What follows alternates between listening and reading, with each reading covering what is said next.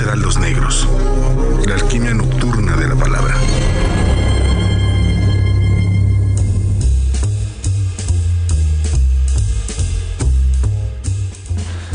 Amigos, amigas, muy buenas noches. Qué bueno que están con nosotros aquí en el 99.7 de FM. Les agradecemos muchísimo que sintonicen esta frecuencia universitaria, eh, este proyecto radiofónico universitario. Esto es un proyecto de la Universidad Autónoma del Estado de México. Y bueno, esto es Los Heraldos, Los Heraldos Negros. Y Ever, ¿cómo estás? Hoy tenemos un programa reatípico. Salimos de esta jaula de cristal, que es la cabina, y nos lanzamos a las calles de la ciudad.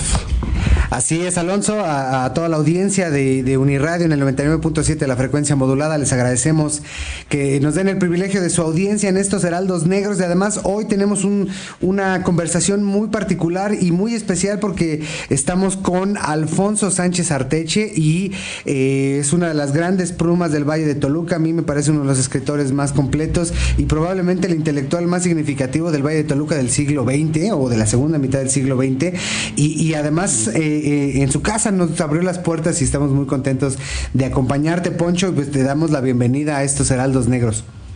Pues muchas gracias por haberme invitado. Me da mucho gusto de estar en su programa y pues dispuesto a lo que ustedes deseen saber. Eh, Ever, no sé si, si, si, quieres comenzar, digo, pueden, pueden mandarnos, eh, pueden llamarnos, pueden darnos un mensaje. yo, yo sé que que el maestro Alfonso Sánchez Arteche es muy, es muy querido en, en, el Valle, pues así, si, si gustan, aunque sea, aunque sea grabado, nosotros le haremos llegar sus mensajes. Sí, bueno, yo, yo para empezar a romper el turrón, Poncho, a mí me gustaría platicar, eh, más bien que nos platicaras, o, o, que nos, sí, que nos platicaras cómo eh, esta suerte de, legado, de dinastía de, los Sánchez, evidentemente empezando por, tu papá, por eh, el profesor Mosquito, te acerca a la literatura, pero además te da la posibilidad de ampliarte en términos de ser también funcionario, de ser escritor creativo, narrador, poeta, historiador y también funcionario. ¿Cómo es tu paso por toda esta carrera cultural que no es poca y que te tocó presenciar, por ejemplo, pues la creación del Cosmovitral? Bueno, pues eh, para mí fue una fecha muy significativa, el 5 de julio de 1980, porque ese día, pues ya de manera íntima fue muy significativo porque ese día mi madre hubiera cumplido 50 años. Ella murió de 49. Entonces no se me olvida la fecha. Ese día fue cuando se inauguró la primera fase del Cosmovital. Yo había estado muy cerca de Leopoldo. Tu estudio quedaba muy cerca de aquí. Yo frecuentemente lo visitaba y lo veía trabajando sobre grandes machotes de papel craft sobre los que trazaba las figuras del cosmovital que después los artesanos fraccionaban para hacer todo el pues eh, trabajo de herrería y cristalería de lo que fue el cosmovital me ha tocado pues ver la ciudad desde que llegué yo aquí a los dos años de edad. Yo nací en el Distrito Federal, hoy Ciudad de México. Me trajeron de dos años y desde ese, esa época pues me tocó la nevada del 57, el temblor también de ese año, cuando se cayó el ángel de la independencia, también algo que simbró a la sociedad mexicana, que fue la muerte de Pedro Infante.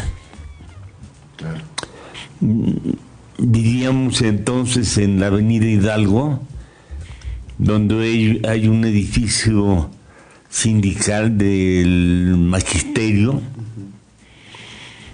Había unas casas amarillas de dos plantas y ahí llegamos. Y pues eh, me acuerdo muy bien que llegó la sirvienta llorando y sonándose con la servilleta de las tortillas porque se había muerto el ídolo. Y mamá le decía, ¿qué pasó? ¿Qué tienes?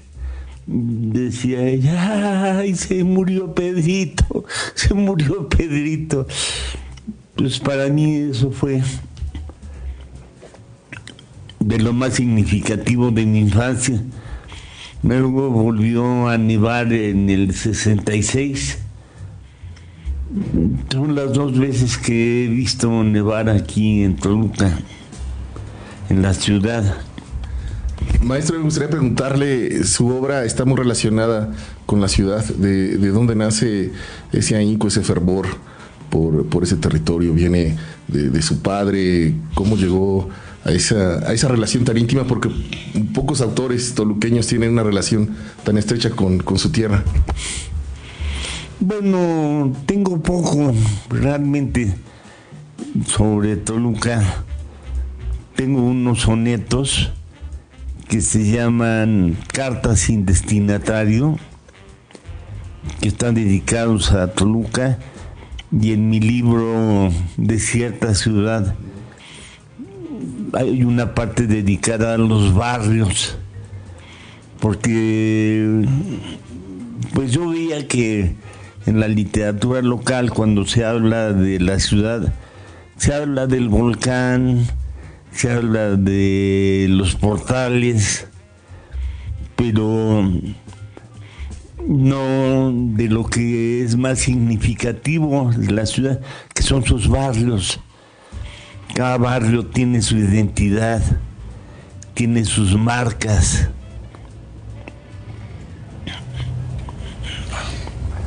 Bien, eh, Poncho, con, tu trabajo como historiador has tratado temas que van desde eh, pues cuestiones históricas de la revolución, evidentemente de Toluca, de, Cervantes, pero creo que sí hay, hay una cuestión aquí que me parece significativa en todo tu trabajo, que es la rigurosidad con la que haces tu narrativa, tu poesía, el trabajo como funcionario que tuviste en el Fondo Editorial del Estado de México y también el trabajo de historiador, que es hasta donde tengo entendido tu, digamos que tu disciplina madre, ¿no? Em, esta rigurosidad, ¿tú crees, te parece que es algo esencial y que debe tener todo y cada uno de los intelectuales y los creadores? Bueno, lo que pasa es que yo soy historiador. Yo estudié en la UNAM en el sistema abierto la carrera de historiador. Entonces, yo desde antes me interesaba y tengo muchos artículos y ensayos sobre Nezahualcóyotl, sobre Sor Juana, sobre Isidro Favela. En ese aspecto la gama es muy amplia. Maestro, también su trabajo como periodista cultural en una época donde los suplementos eran de vital importancia para, para las vidas culturales de las ciudades. También me gustaría saber de, su participación en eso. ¿Le tocó realmente eh, esa fibra dura de, la, de la literatura y de la intelectualidad mexicana?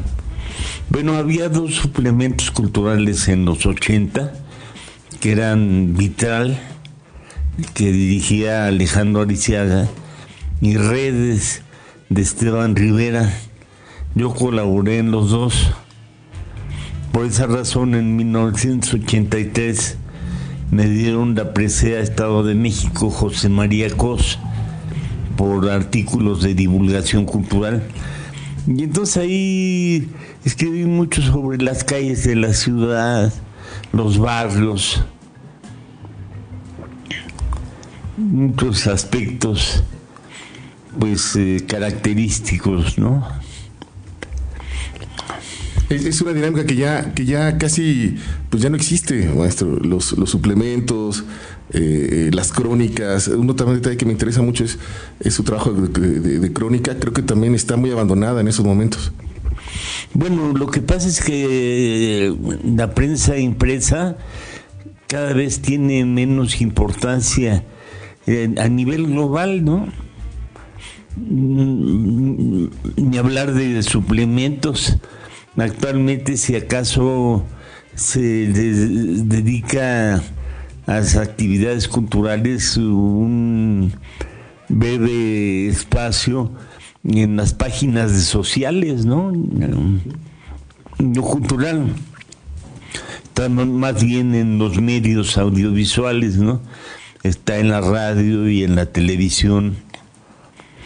Y bueno, pues también hay mucha actividad, intensa actividad de presentación de libros, conferencias, como que se le, ha dado, le dado mucha relevancia ¿no? a lo cultural.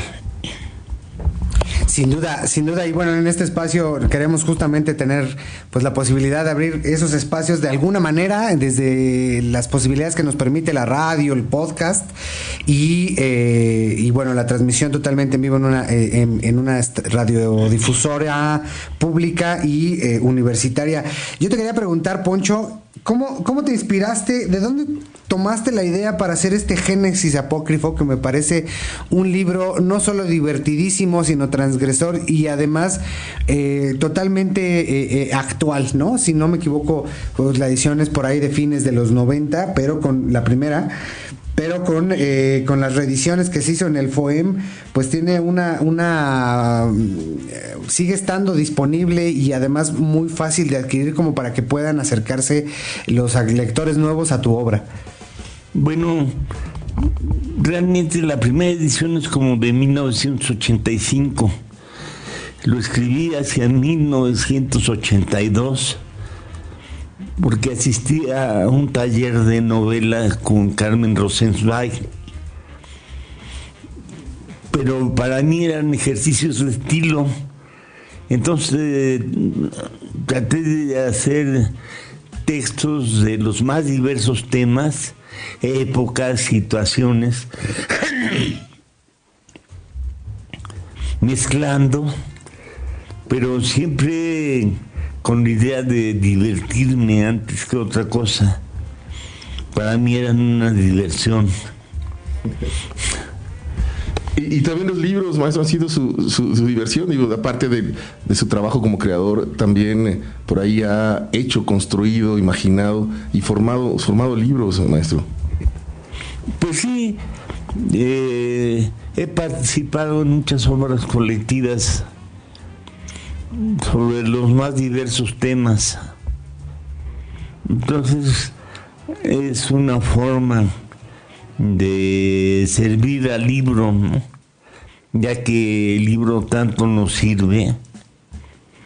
Yo fui gran lector desde que era niño. Leía a Mark Twain, a Charles Dickens,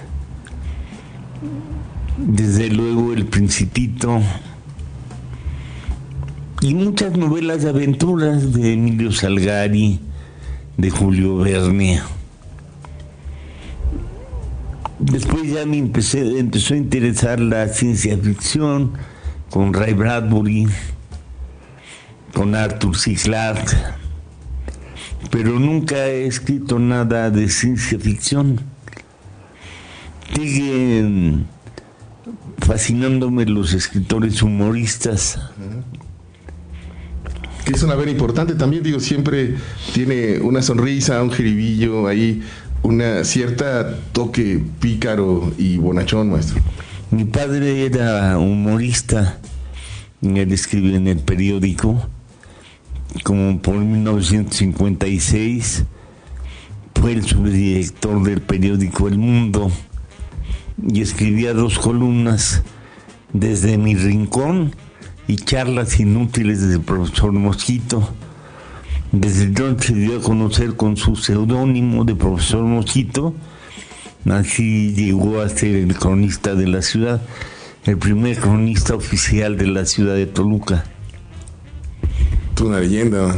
Toda una leyenda y además que, eh, pues que ha estado, ha estado editado en el Fondo Editorial del Estado de México, donde se puede encontrar, por ejemplo, de, de, de Poncho, eh, se puede encontrar el Génesis Apócrifo, que es como una reedición de esta de 1985, que por cierto se editó originalmente en la universidad. Yo presté ese libro y nunca me lo regresaron y me da un coraje porque además yo creo que ni siquiera lo terminaron de leer. Y eh, en una antología personal que se llama Hacerse de Palabras. ¿Tú tienes alguna predilección por alguno de tus libros, por alguna de tus temáticas, por algún autor del Valle de Toluca, Poncho? Bueno, desde luego mis eh, favoritos son los novelistas que vinieron a romper aquí con con las tradiciones ¿no? de literatura realista, romántica, que son, por ejemplo, Alejandro Ariciaga, con clima templado, la identidad secreta del camaleón antiguo, eh, la camada maldita, y Eduardo Osorio con. El año que se coronaron los diablos, Mauricia, Emma Mauricia Moreno, Alonso Guzmán, desde luego, Maestro, gracias. que también tiene lo suyo. Gracias, maestro. Y, y, y en, en, en cuestión de los libros, tiene, yo sé que es una pregunta muy tonta, pero tiene un, un libro que lo atesore, que lo lleve, un libro que haya comprado o que haya hecho, uno de sus libros, que diga, esto, por esto valió, por esto valió la pena estar aquí. El canto general de Pablo Neruda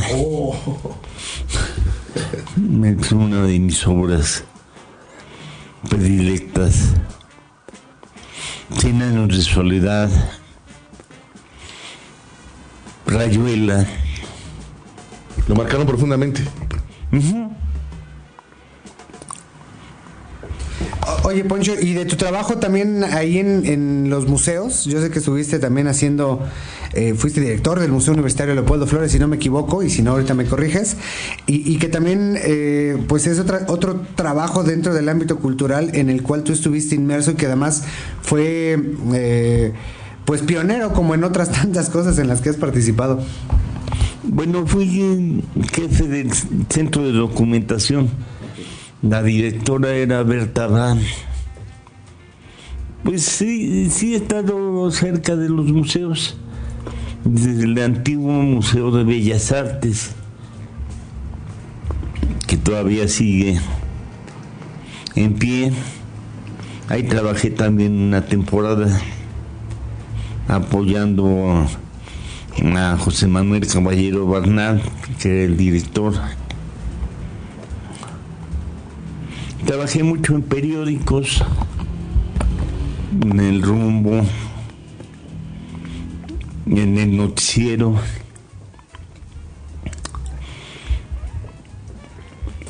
Poncho, y, y sobre Toluca, yo nos platicabas de la Toluca de los años 50, desde el 55. Ahora, ¿cómo, cómo has vivido, cómo has eh, eh, percibido esta transformación de, Toluca en una ciudad, bueno, en un municipio de un millón de habitantes prácticamente, y el Valle de Toluca con estos 11 municipios, que es la quinta más poblada de todo el país? ¿Cómo, cómo tú, que has vivido Toluca desde todos los lados y desde tan pequeño, cómo la ves ahora, cómo la disfrutas? O si, o si no, pues también platícanoslo. Lo que pasa es que se ha gentrificado. Muchos de los antiguos barrios perdieron su identidad. Surgieron muchas unidades habitacionales, fraccionamientos, lo que eran ranchos se convirtieron de, de repente en colonias y hay pues muchísimos superalmacenes. Entonces, eh, creo que se, se ha perdido un, un, poco pues lo que era la toluqueñidad. Sin embargo, también han surgido muchos espacios este, culturales teatrales. Está lo que era el Munci, que actualmente es el Tolsu. Está el Foro Landó. Está el Teatro Universitario de los Jaguares. Realmente, y Metepec se ha coyoacanizado. Pero nunca se, la, la, vialidad Tolocan se ha insurgentizado y este Metepec. ¿Mande? Carranza. También Venustaco Carnaza. Bueno, en una época fue el emporio de las tacas, los tacos al carbón. Actualmente es un centro chelero. Es negocio tras negocio de chelas. Maestro, los temas que a este momento de, su vida le, intrigan, le, obsesionan, eh, que ocupan parte de su reflexión intelectual.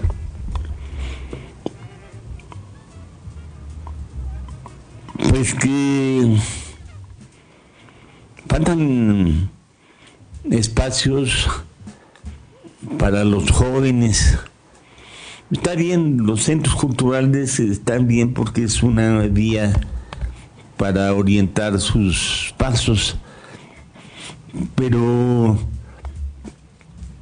faltan grandes centros deportivos, culturales al mismo tiempo, donde desahoguen sus energías y no se pierdan en la droga, en la diversión banal. Temo mucho a la nazificación. Ahora con el triunfo de mi ley en Argentina, hay ese temor, ¿no? De que los jóvenes lleven al poder a eh, figuras mediáticas que representan lo, peor de la derecha, ¿no? El nazismo. Y espero que la Ciudad de México proliferen las utopías, ¿no? Bueno, que lo menciona, ¿cómo era, cómo era la juventud eh, perdida, la, juventud callejera en, los años 50, en los años 60, cuando usted era, era joven? ¿Cómo eran esos chicos eh, rebeldes, eh, callejeros? ¿Y dónde se juntaban? ¿Era, ¿Había un barrio específico? ¿Había cuál, ¿Cuáles son los barrios más peligrosos? Santa Bárbara. Santa Bárbara y el Cóporo ya entraron muy duro el cemento. Para la clase media estaban los eh, cafés cantantes, que hubo varios aquí en Toluca. Ahí surgió Memo Ríos, por ejemplo, que era un rockstar. Que tenía una banda de rock, ¿no? Sí, sí, sí. Los Intocables. Tocaban en el Memphis, en el Juicar en Dosonic, en Zodiac. Eran. Luego surgieron las peñas, cuando estuvo de moda la música latinoamericana. Estaban las peñas.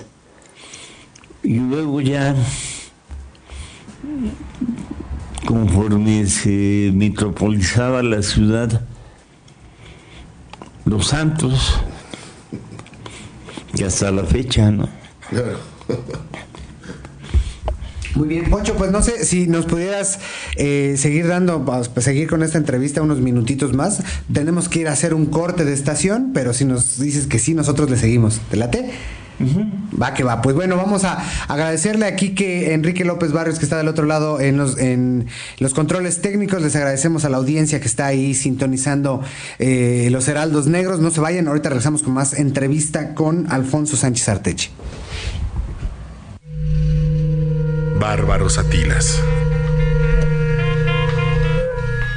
Querida audiencia de Heraldos Negros, les saluda Sofía Enríquez y hoy les hablaré sobre la poética de Inés Arredondo, algo dulce y espeso, en el centro, que hacía extraño mi cuerpo y singularmente conocido el suyo.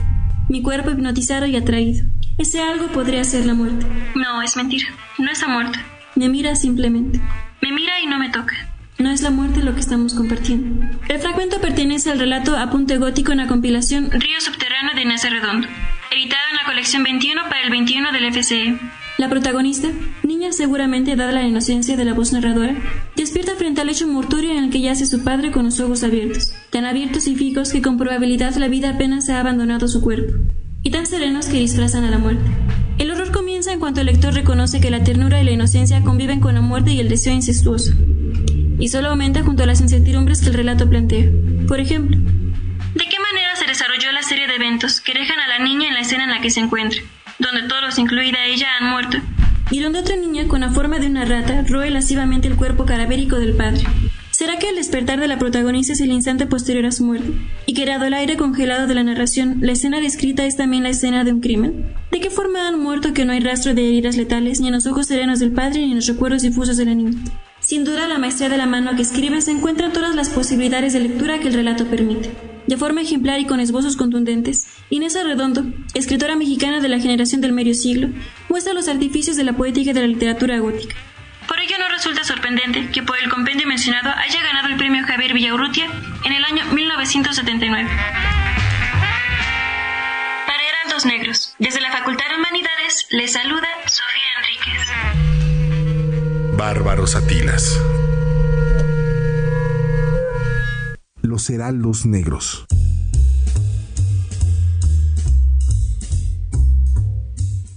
Amigos, estamos de regreso. Muchísimas gracias. Seguimos en los Heraldos Negros. Eh, salimos de la cabina y estamos en, la casa de, del maestro Alfonso Sánchez Arteche y estamos platicando de, muchas cosas, Severo.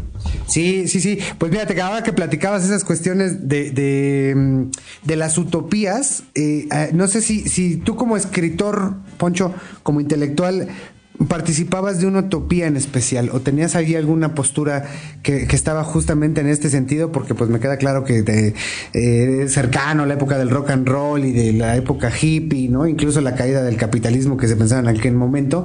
Y eso no casi no aparece en tu literatura, eh, pero seguramente tenías alguna postura o ahora todavía la sigues teniendo con respecto a eso.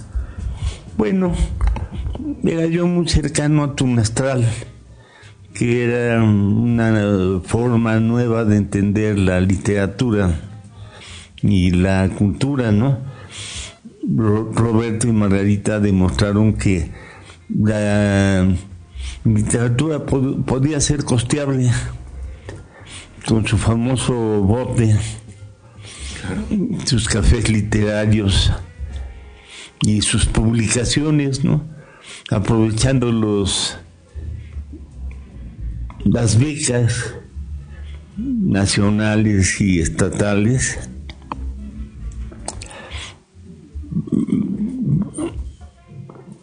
Fui desde luego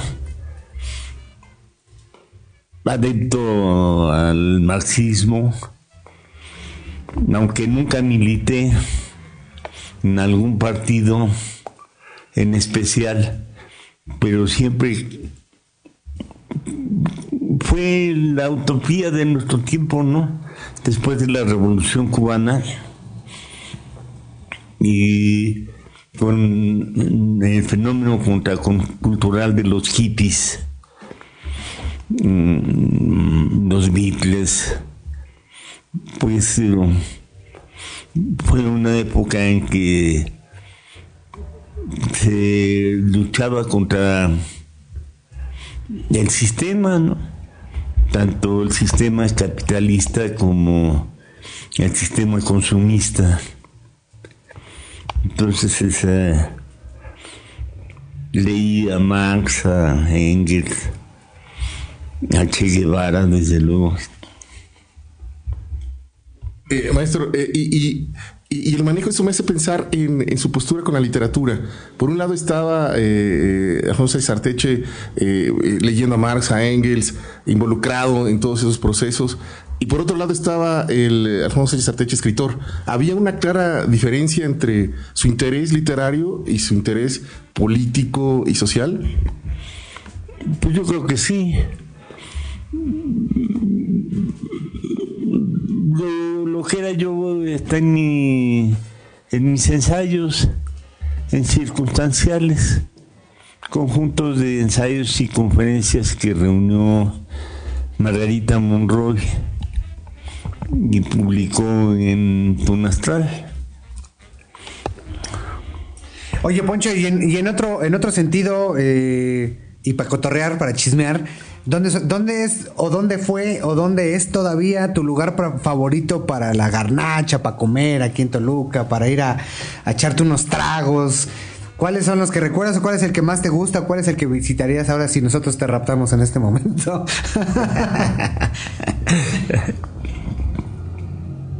Realmente no soy muy chelero. Los tacos y las garnachas, hay un lugar que, de comida poblana que se llama Santa Mónica. Hay varios, tiene varias sucursales, pero ahí es donde Yo lo que extraño, maestro, uno que diga, híjole, la verdad sí lo extraño, ¿por qué, se tuvo, que, ¿por qué tuvo que desaparecer? Había una cervecería por el viejo mercado 16 de septiembre que se llamaba La Fiesta. Ahí llegaba uno, venía del mercado con su cecina, o su barbacoa, su chicharrón. Y en plan familiar se metía uno, y había unos grandes tablones, se sentaba uno donde quería y ahí le vendían la cerveza. La comida la ponía uno, pero la cerveza la pagaba. Tenían unos grandes folios de un gallito y de un rey Gambrinus que habían pertenecido a la antigua cervecería de Toluca. De un lugar muy típico, en, fin, toda esa zona del mercado. Había zonas especiales de mm, artesanías, otras de lata, hojas de cosas de lata, había otro espacio para la venta de animales. Podías comprar un puerquito, un borriguito. Mm, era muy típico de Toluca Sur. Ahí se hacía el tianguis, empezando por la avenida Juárez. Ah, desde Juárez. Desde Juárez. Hasta Independencia Lerdo, todo eso se llenaba de puestos para la venta de toda clase de artículos. Bueno, eso a mí me, intriga también la, historia de las vecindades en la ciudad. Parece que ya las han, eh, se ha olvidado esa historia y, realmente había vecindades, bueno, había vecindades grandes en, en la ciudad. Sí, en la calle Lerdo, en Independencia. Mariciaga habla de una de ellas en clima templado. Después vino la construcción de casas de interés social. La gente se trasladó a colonias.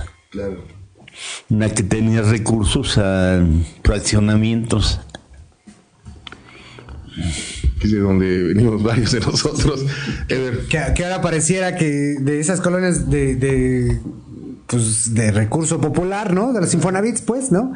Eh, ahora se van a privadas, ¿no? Y parece que todo está cercado y que no hay convivencia o que son como una suerte ahí como de, pues como de cercos. Pero bueno, nosotros te queremos agradecer mucho, Poncho. Es un gusto siempre platicar contigo y ahora que nos abras la puerta de tu casa a Alonso, a, su servidor Berquijano, a los Heraldos Negros, a, Uniradio, pues es un placer. Y, queremos hacerte una última pregunta ahí, como, ¿qué, ¿qué, te gustaría decirle al público para que se acerque a tu obra o a la literatura o a Toluca? Pues que asistan a ferias de libros, hay este, muchas actividades en pequeños espacios organizados por jóvenes inquietos, ¿no? Para la tocada, para el recital hay que estar cerca de la cultura que promueven los jóvenes. Ya, sí, qué chido. Maestro, muchísimas gracias, le agradezco mucho su tiempo. Igualmente. Pues ahí está, Ever, y la, obra del maestro eh, Arteche eh, eh, se encuentra ¿no? relativamente fácil en la ciudad, o sea, solo es cuestión nada más de ir a las librerías y, seguro encuentran del maestro. Así es, hay, hay dos libros en, Tunastral que pueden asomarse ahí a la, página de Tunastral. Está de cierta ciudad, debe de haber todavía ejemplares. Está Circunstanciales y están los dos que editó el FOEM, que es Hacerse de Palabras y el Génesis Apócrifo. No sé si estén los dos en electrónico también, pero en físico seguramente todavía se pueden conseguir. Sí. Tengo también, mis hermanos y yo recopilamos un, un pues parte de las páginas autobiográficas de mi padre, se llama El plumaje del mosco, también está ahí en el CAP. Ay, quiero ese. Sí, ese salió hace poquito, ¿no? Salió hace no más de un año, dos años. No, ya tienen, ya tiene más. Tendrá unos cinco años. ¿Y es el trabajo, es son los diarios de su padre, maestro? Son textos autobiográficos que dejó inéditos. ¿Cómo fue encontrarse con eso? Pues estaban ahí en su biblioteca. No fue más que tomarlos y hacer una selección. Oye, y así, en tus archivos, ¿qué podemos encontrar? Que debes tener un archivo enorme, ¿no? Sí, me quería preguntar. no, Fíjate que no junto mucho. Lo que mm, me gusta más es hacer calaveras. Este año no, este año me dio flojera. Pero están mis calaveras que hacía yo año con año. Llegué a hacer hasta 300. Uf, ¿se recopilarán? ¿Eso tiene planes de, hacer algo con, ellas? No, pues las eh, improvisaba. Están en la nube. Hay que buscar. Sí, claro, claro. En Facebook seguro las encuentran. Ajá, En Facebook pues muchísimas gracias. A ver si ya lo dejamos porque ya estamos ahí de gandallas. Así que, Ever, pues eh, seguimos con más, ¿no? Seguimos con más. Vamos con una rolita y ahorita seguimos en Los Heraldos Negros. Los Heraldos Negros. Noise Yep, it's a love song. I started sketching this song. Los Heraldos Negros.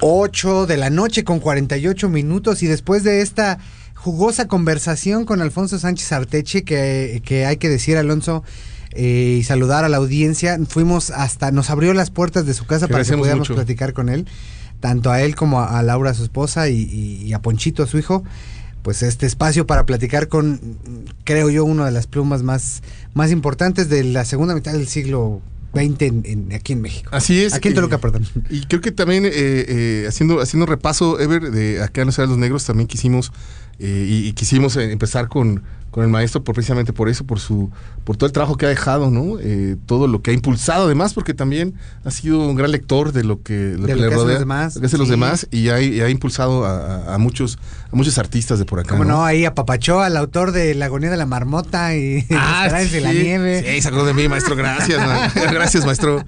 Oye, le agradecemos a Quique que está del otro, Enrique López que está del otro lado de los controles técnicos. Le mandamos un saludito a, a Lupita Camacho que, que dice que nos extraña y que anda leyendo ya a Rosa Montero y que está muy buena la entrevista de hoy.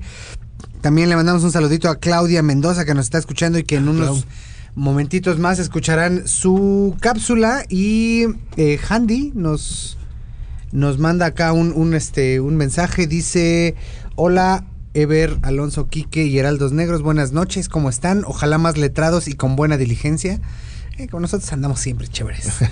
Dice que está leyendo El yo saturado de Kenneth Gergen espero haberlo dicho bien primer libro que le entiendo y pongo atención a leerlo me encanta saludos y abrazo de paseo Handy pues le mandamos un saludote a Eh, Handy abrazo, abrazo de albahaca, gente. ¿De albahaca? Sí, porque en la, en la tarde me dio un abrazo de albahaca. Ahora Ah, regreso del abrazo no, de albahaca. imagínate, albaquita en una, en una pizza de esas, este, de, la- de las eh, margareta, ¿no? Que nada Ajá, más es jitomate, albahaca y cebolla, creo. Y, pff, Uy, ¿saben? ricurra. Con harto aceite, ¿no? Ajá, algo con aceitito de oliva. Uh, ya, Una uy. eh, uf, uf, uf. Y acá nos, nos dicen eh, Juan Antonio Vázquez también desde allá del barrio cósmico. Eh, saludos, Ever Alonso Quique, a la escucha. Pues ahí estuvo la, la entrevista con Alfonso Sánchez Arteche. Si ustedes pueden leerlo, es una cosa maravillosa. Y para todos los que son de aquí del Valle de Toluca, pues tiene en De cierta ciudad, de. Cierta ciudad, un poemario en donde habla de San Miguel Apinahuisco, de Todos los barrios, ¿no? de Sopilocalco, de los barrios viejitos, digamos, de los barrios eh, previos a, a, pues él lo decía, ¿no? A esta eh, masificación de Toluca, un gran poemario, y ese que es eh, Génesis Apócrifo es una chulada y se van a divertir mucho escuchando la historia de Quetzalcoatl en, en un formato como totalmente distinto, ¿no? E- Ese Cristo, por ahí salen eh, dioses egipcios, es una joya ese libro. Y bueno, también eh, la historia de, de su papá. A mí me, me intrigó mucho el libro que, que- que ya está. Yo no lo, yo no lo conocía. A buscarlo, ¿no? Sobre las cartas, sobre las memorias que dejó su papá, el mosquito, ¿no? Que también Sí. otro personaje emblemático. Que eh, queremos contribuir era que no se olvide el trabajo de, de los cronistas, de los escritores que han, que han conformado o han construido el imaginario toluqueño, que parece que no existe, pero que sí está ahí, ¿no? Y queremos también contribuir un poco, ¿no? A, Sí, a sumarle, mantenerlo vivo. sumarle. Algún día podremos ahí platicar con, con, con otros cronistas. Por Claro. ejemplo, acá, acá en, en Metepec estuvo Marco Aurelio Chávez Maya, que, también era poeta, ¿no? Estuvo Berta Balestra. si no me equivoco. Ya no está Berta, ya no está Berta No, ya tiene rato que Ah, anduvo en otra, en- andaba en otras diligencias. Este, Cristian, ay, se me fue el nombre, también es historiador. Cristian Reynoso, que también estuvo acá en Metepec, que es un gran historiador, es muy preciso, de, esa- de esa gente mu- muy sus Sistemática. cosas y Ajá. sistemática, cosa que no sale. No.